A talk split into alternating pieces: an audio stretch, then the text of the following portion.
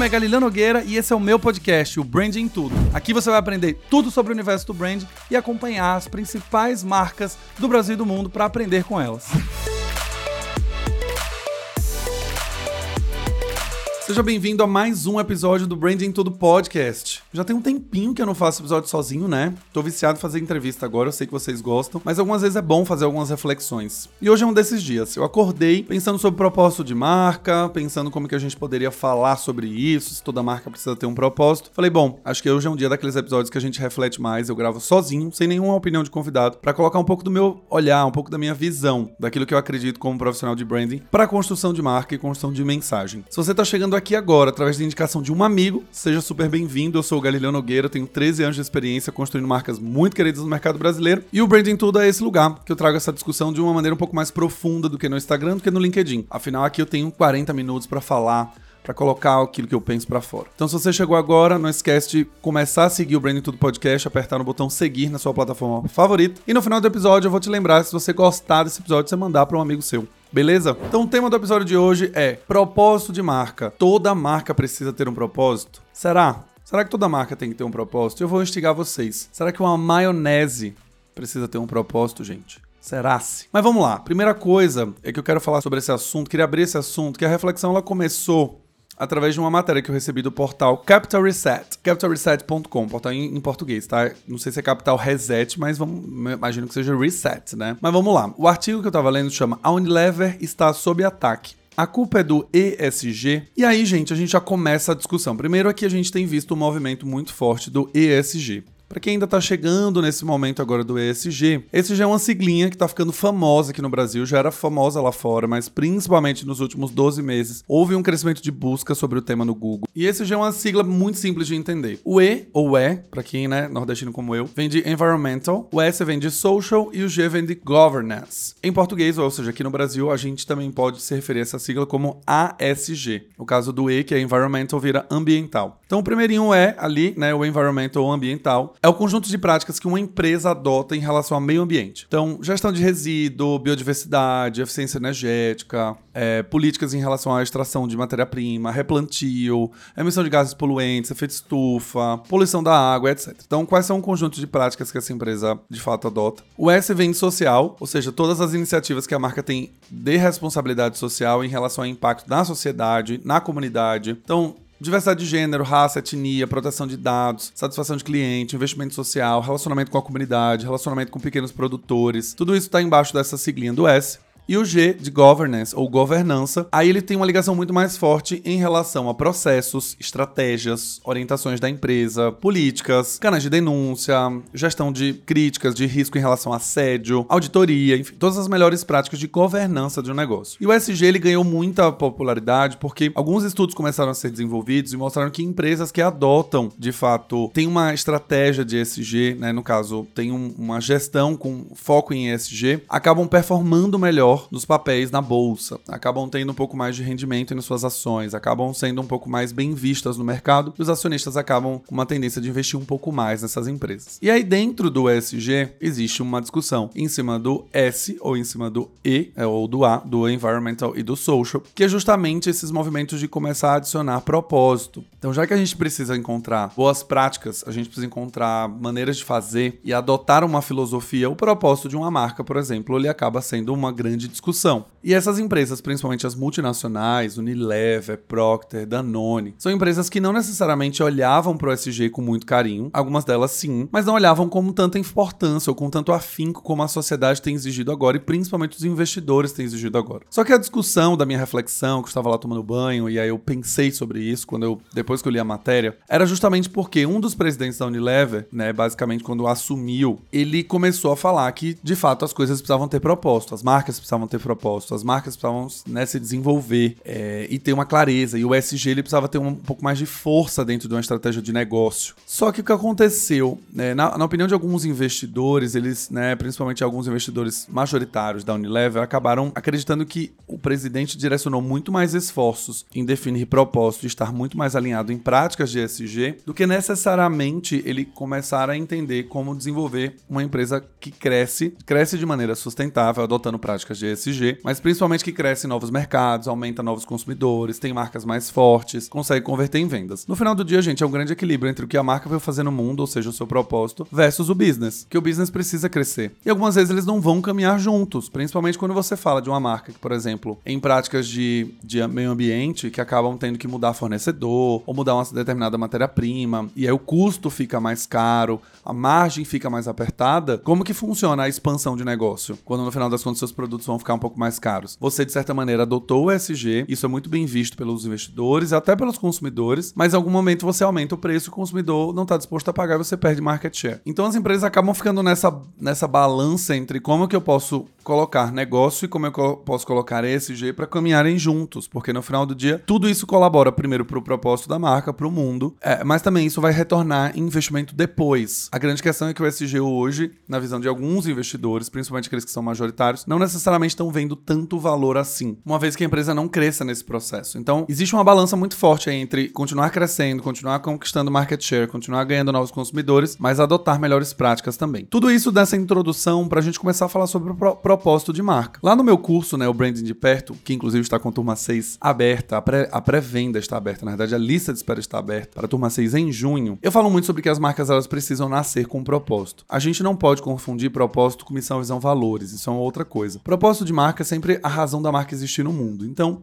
a marca nasceu, ela veio fazer o que aqui nesse mundo? Por que, que eu tô criando mais uma marca de chocolate? Por que, que eu tô criando mais um desodorante? Por que, que eu tô criando mais um shampoo? O ideal é que a gente tenha sempre o propósito nas marcas que estão sendo criadas, justamente para que, um, elas não cheguem ao mundo para sujar mais e gerar mais poluição ao meio ambiente, colocar mais plástico na natureza e dois, para que ela de fato consiga ter uma construção de produto boa para justificar a existência dela. Porque no final das contas, você criar uma marca de shampoo para concorrer com Dove, com Pantene, qual, qual é o sentido disso? É um desperdício, na realidade, de tempo, de dinheiro, de energia. O consumidor vai ter mais uma opção de marca que talvez ele não queira comprar e depois a gente vai ter muito descarte, enfim. Então, o propósito de marca, eu sempre aconselho que as marcas, mesmo pequenas, elas nasçam já entendendo por que, que elas estão aqui. A questão é que o propósito de marca não é algo fácil de você entender. Ainda mais num cenário que a gente tem hoje no Brasil, de 14 milhões de desempregados que querem empreender simplesmente para geração de renda. Então eles não vão criar uma marca, sei lá, uma a tiazinha que vai vender o bolo na esquina. Ela não vai criar bolos afetivos que se conectam com memórias da infância e retomam grandes alegrias vividas em família. Ela não vai fazer isso. Ela simplesmente vai fazer o bolo para vender e acabou. Mas se você tem condições de criar uma marca do zero, você tem um pouco mais de conhecimento, o ideal é que você já crie ela pensando num propósito muito claro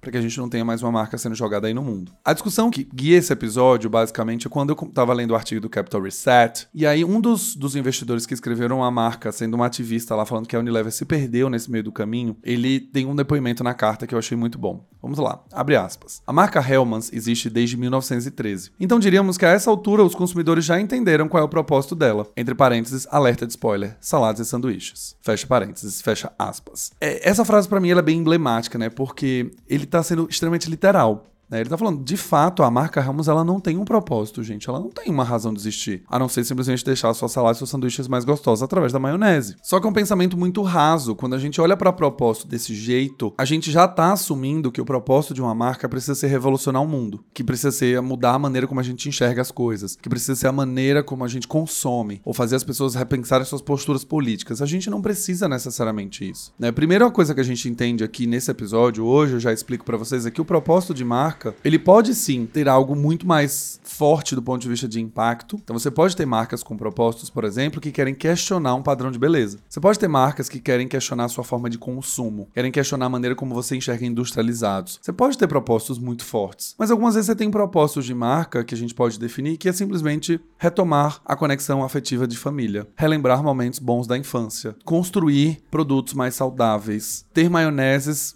sei lá, que retomem a sua infância com mais organicidade, com menos aditivos químicos. Você pode ter propósitos que eles não necessariamente são de revolução, né? A gente, eu, eu não gosto muito, acho que o propósito ele tem uma tem um problema de naming, né? Que, que, basicamente quando a gente escuta a palavra propósito, a gente já imagina que é a razão da gente existir na, na Terra, no planeta Terra, basicamente. Então, assim, nossa, mas eu, eu não sei por que, que eu existo na Terra. É uma, uma discussão constante, inclusive, de muita gente. Mas a gente não precisa que as marcas elas tenham esse papel necessariamente em todas elas. A Helmans ela pode ser uma marca que tem o objetivo de retomar a sua conexão em família, em momentos de família, de uma maneira mais sustentável, de uma maneira menos química, de uma maneira mais natural, por exemplo. E aí ela tem um propósito claro de trocar os seus ingredientes, de escolher fornecedores é, que tenham menos uso de agrotóxico, de ter uma formulação com menos gordura. Ela pode ter uma, um propósito que guie suas escolhas para ela começar, um, a se diferenciar de mercado e dois, ela de fato fazer alguma coisa pelo mundo que ela vive.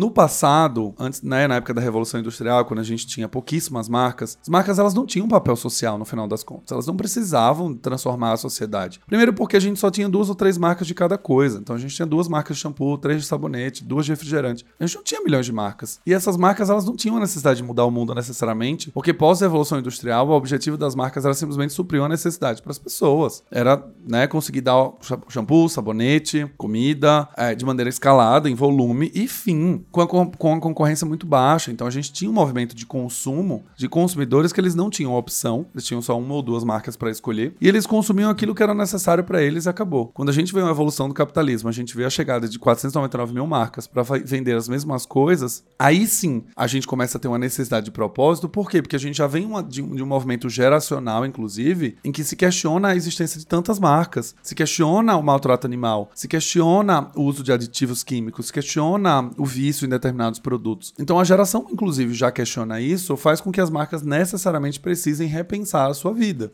E isso é um das, dos desafios de uma empresa, não só por uma questão de branding ou comunicação. Porque eu gosto muito de dar o exemplo da Natura é, porque a Natura é uma empresa que ela começa o caminho de construção de negócio de maneira inversa. A Natura, ao invés de ter uma discussão se ela deveria ter um propósito ou não 50 anos depois da existência, que é no caso que a gente está vendo aqui no Capital Reset, que inclusive eu vou colocar o link na descrição do episódio para vocês lerem esse artigo, a gente tem na Unilever um movimento reverso, que é eu tenho uma marca que já existe desde 1913, ela já tem uma função clara socialmente, ela já, as pessoas já conhecem, ela não tem problema de awareness e tudo mais, e agora eu preciso encontrar um propósito. Quando eu desenho um propósito que a Hellmann's pode ser uma marca que vai reconectar você e sua família de maneira mais saudável e orgânica, eu estou fazendo um movimento reverso, ou seja, eu tenho que começar agora a olhar a minha esteira de produção, olhar os meus fornecedores, olhar minha formulação e transformar para que ela seja sustentável, orgânica, natural, vegana, o que seja. Quando a gente vai falar de Natura, e é o exemplo que eu gosto de dar, a Natura nasce de maneira contrária. A Natura nasce já entendendo que ela precisa ter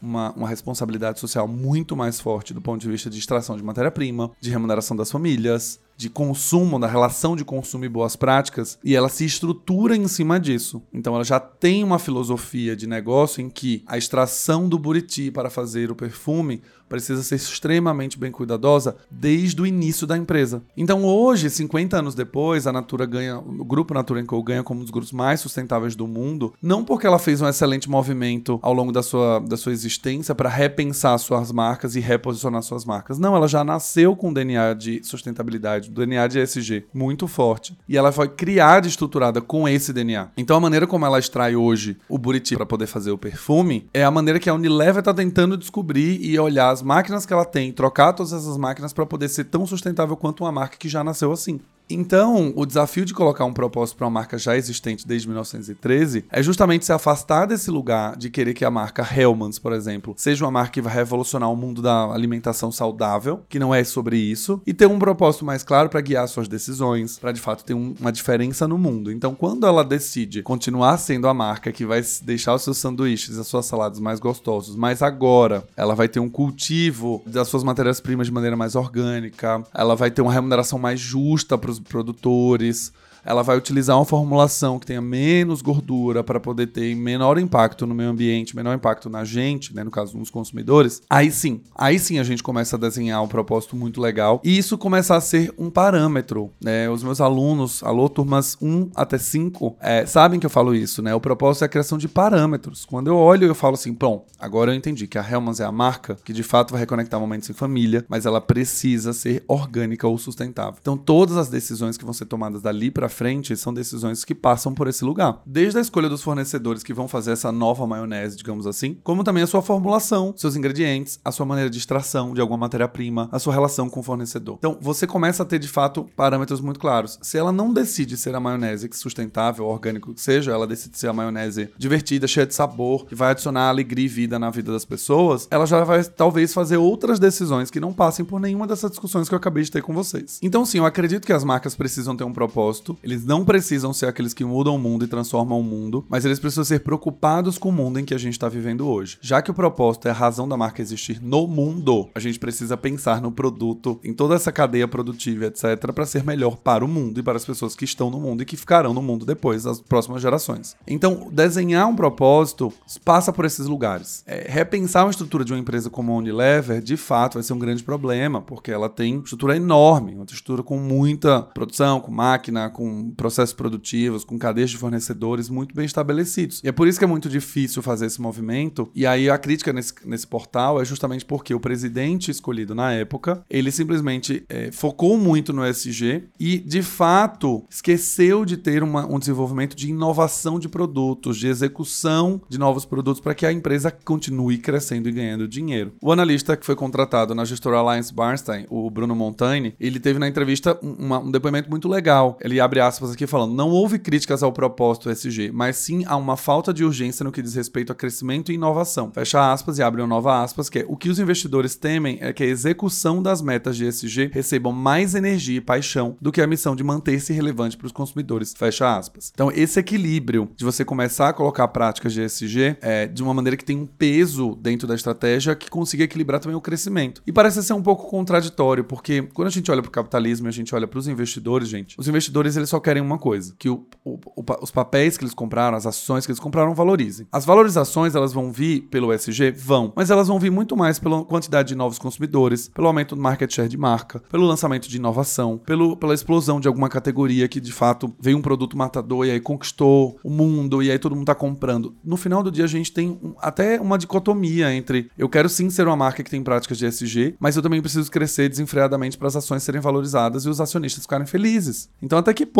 a gente vai conseguir também fazer esse, esse equilíbrio o tempo inteiro? E esse é um questionamento muito, muito forte. Eu estava no evento da Chili Beans essa semana e a Chili Beans ela mencionou que até 2023, 30% dos óculos, é, do plástico dos óculos deles serão construídos com plásticos removidos do fundo dos oceanos. Cara, isso é muito legal. Mas eu começo a olhar para o SG aqui de uma ótica muito bacana que é, ele se comprometeu a 30% dos óculos do ano que vem serem feitos de plástico. O que, que acontece com os outros 70%? Podem existir algumas limitações. Talvez ele tenha alguma limitação na execução do produto, no acabamento, nas lentes, na armação, que ele ainda não consiga de fato trazer né, todos os aspectos de ESG no ponto de vista de meio ambiente para transformar a linha inteira e ela ser 100% reciclável, 100% do plástico dos oceanos, 100% de reaproveitamento. Porque justamente as empresas ainda não estão preparadas para, um, fazerem toda essa troca, então trocar todo o seu parque industrial, trocar todos os seus fornecedores e fazer isso com todo o seu portfólio de produto. Segundo, a gente tem ainda um lugar no consumidor que, embora ele cobre isso das empresas, coloca 5 reais mais caro, 10 reais mais caro porque é sustentável, porque é orgânico, porque é vegano. É muito fácil do consumidor trocar sua marca. É muito fácil. E aqui, óbvio, a gente pode fazer um trabalho de posicionamento de marca, pode investir na construção de marca na mente do consumidor, para que ele se mantenha fiel, ele esteja disposto a pagar um pouco mais caro, justamente por uma questão de, da marca, a marca ter alguma prática DSG. A gente pode conseguir fazer isso. Mas a gente está falando de uma sensibilidade quando a gente toca no bolso das pessoas.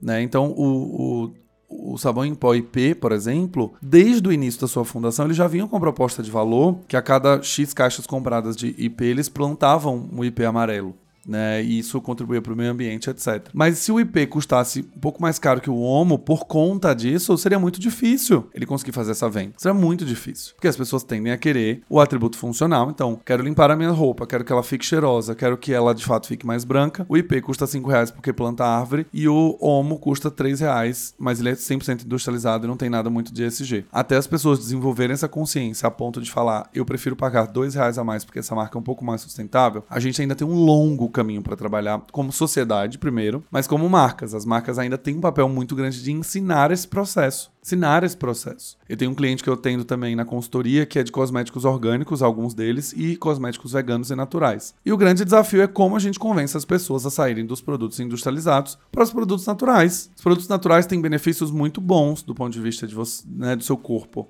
Não tem metais, não tem alumínio, não tem sulfato, não tem parabeno, tem um monte de coisa legal. Mas quando você fala para o consumidor que o desodorante Rexona custa custa 12 e o desodorante dele custa 36, em que momento as pessoas vão questionar e falar, ah, eu vou pagar né, quase 20 reais a mais 24 reais a mais para ter um desodorante que ele é feito de planta versus um outro que custa 12 e ele dá proteção 72 horas, etc. Então é, uma, é um momento de educação do consumidor muito forte que não adianta a gente ter o propósito ser muito bem definido e a gente brigar para as pessoas e para as empresas e trocarem tudo porque a gente ainda tem um desafio grande de educação na cabeça do consumidor. As marcas precisam investir muito mais em educar o consumidor para que ele reconheça o valor disso e ele passe a pagar mais caro por conta da sustentabilidade, por exemplo, no caso desse produto de cosmético natural, do que necessariamente a gente simplesmente fazer o produto, jogar a comunicação na cara dele e esperar que ele queira comprar e pagar 12, 14, 20, 25 reais a mais e ele seja convencido pelas marcas de que de fato ele precisa pensar nisso. É, uma marca que faz isso de uma maneira muito incrível, que para mim é uma das melhores aqui, acho que é uma referência sobre esse assunto,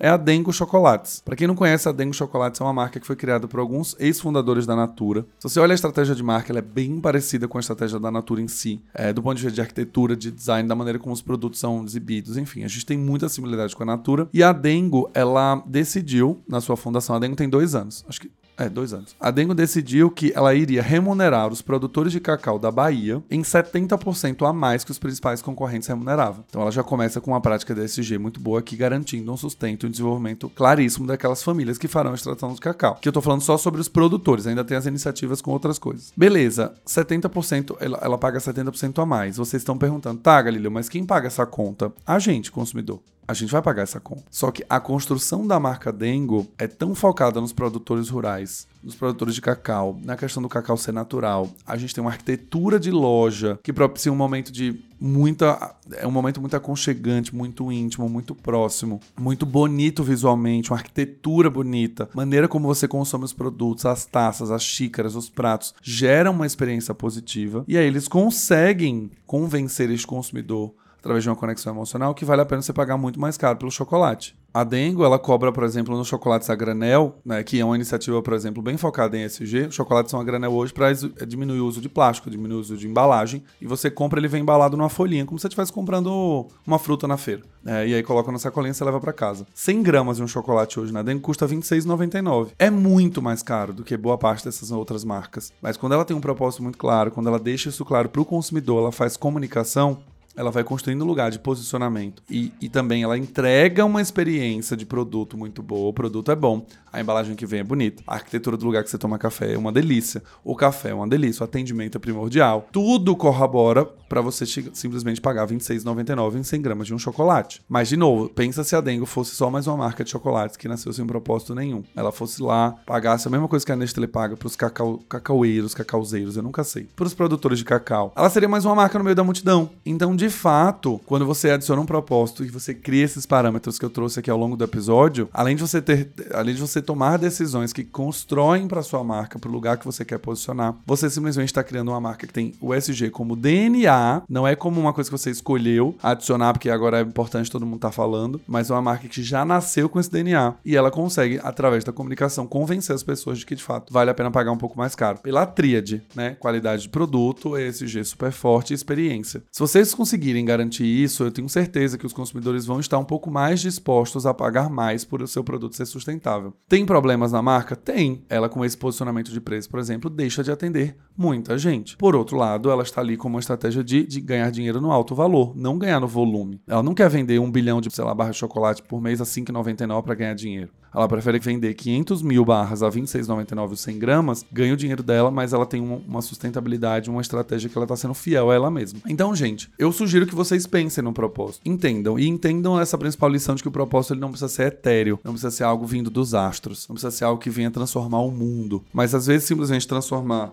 a maneira como você consome, a maneira como você enxerga determinada categoria, ou simplesmente porque você quer se tornar uma marca um pouco mais sustentável, um pouco mais saudável, um pouco mais amigável para o meio ambiente, isso já está de bom tamanho. Eu sempre falo na frase no curso, né, que o consumidor não precisa de mais uma marca vendendo mais um produto que ele não precisa com um preço que ele não está disposto a pagar. Ele não precisa disso. E aí as grandes marcas que insistem nesse lugar, que não querem fazer algo muito bem fundamentado em branding, acabam escorregando durando um, dois anos. Que o consumidor vem com demandas específicas que ele precisa, a marca ela continua insistindo na mesma formulação que sempre foi a formulação dela, para vender exatamente como ela sempre vendeu nos últimos 20 anos. E aí, quando você tem toda a despesa de investimento de branding, posicionamento de marca e o retorno em vendas não vem, a culpa é de branding. A culpa foi da agência, a culpa foi da quantidade de dinheiro gasto na Globo, na, na Jovem Pan, em todos esses lugares que tem veiculação em mídia, ela é mídia e tal, eletromídia. Então, é, gente, a, a, definição de propósito passa por esse lugar para mim. Eu queria ouvir de vocês, né, se vocês quiserem mandar uma DM, o que, que vocês enxergam como propósito? Vocês acham realmente que a maionese Hellmann's precisa ter um propósito? Ela precisa estar conectada a uma, uma marca de maionese que quer ser um pouco mais saudável, quer reconectar momentos em família através da saudabilidade, ou ela quer ter um propósito de trazer diversão e alegria para suas saladas e sopas, para o seu dia a dia? O, como que vocês enxergam isso? Eu vou deixar o meu DM aberto do Instagram para a gente conversar e discutir no próximo, na próxima gravação. Eu vou trazer algumas DMs, então pode me mandar do nada mesmo. Pega uma stories que eu estiver passando no dia que você está assistindo ou ouvindo esse podcast fala: Oi, Galileu, tudo bem? Queria falar sobre o episódio do ESG. E aí você coloca a sua opinião que eu vou ler no próximo episódio. É uma pena que as plataformas digitais a gente não tem um, espaço para comentário. Seria muito bom ler um fórum, né? E ver vocês comentando. Algumas vezes me sinto solitário. Só não me sinto solitário porque o Branding Tudo Podcast passou dos 1.700 ouvintes, o que isso para mim é muito incrível. Uh, e a gente tem quase mil inscritos, mil seguidores que recebem notificação a cada terça-feira que sai episódio. Então, tirando a solidão de lado, eu queria que vocês me contassem. É, vocês acreditam ou não que tem que ter propósito? Manda uma DM, a gente encerra o episódio por aqui. Foi uma delícia falar com vocês sobre propósito de marca. Vamos criar marcas que de fato sejam relevantes para a vida das pessoas. E para ser relevante, elas precisam minimamente nascer com propósito, na minha opinião. Mas respeito quem acha que a marca Helmans não precisa ter, simplesmente o papel dela é passar um sabor gostoso no nosso sandubinha que a gente come pós-balada. É só isso. Beleza? Vejo vocês. Não esqueçam, não esqueçam, não esqueçam. Antes de ir embora, não esqueçam. Compartilhe esse episódio com um amigo que quer aprender mais sobre branding, quer aprender mais sobre o propósito de marca. Dá aquela velha cinco estrelinhas no Spotify ou na sua plataforma favorita para que a gente continue ranqueando muito bem. E se você ainda não segue o Branding Tudo Podcast, por favor, dá um cliquezinho em follow na sua plataforma e aproveita esse exato momento que tá com o celular aberto na mão, malhando ou lavando prato, que tá meio sujo, aí você põe, passa o pano na mão e já dá o follow, porque aí a gente consegue fortalecer essa comunidade. Depois eu quero fazer um encontro dos ouvintes do Branding Tudo Podcast e se você não segue, como que eu vou saber? Então, gente, foi uma delícia falar com vocês. Um abraço e vejo vocês no próximo episódio.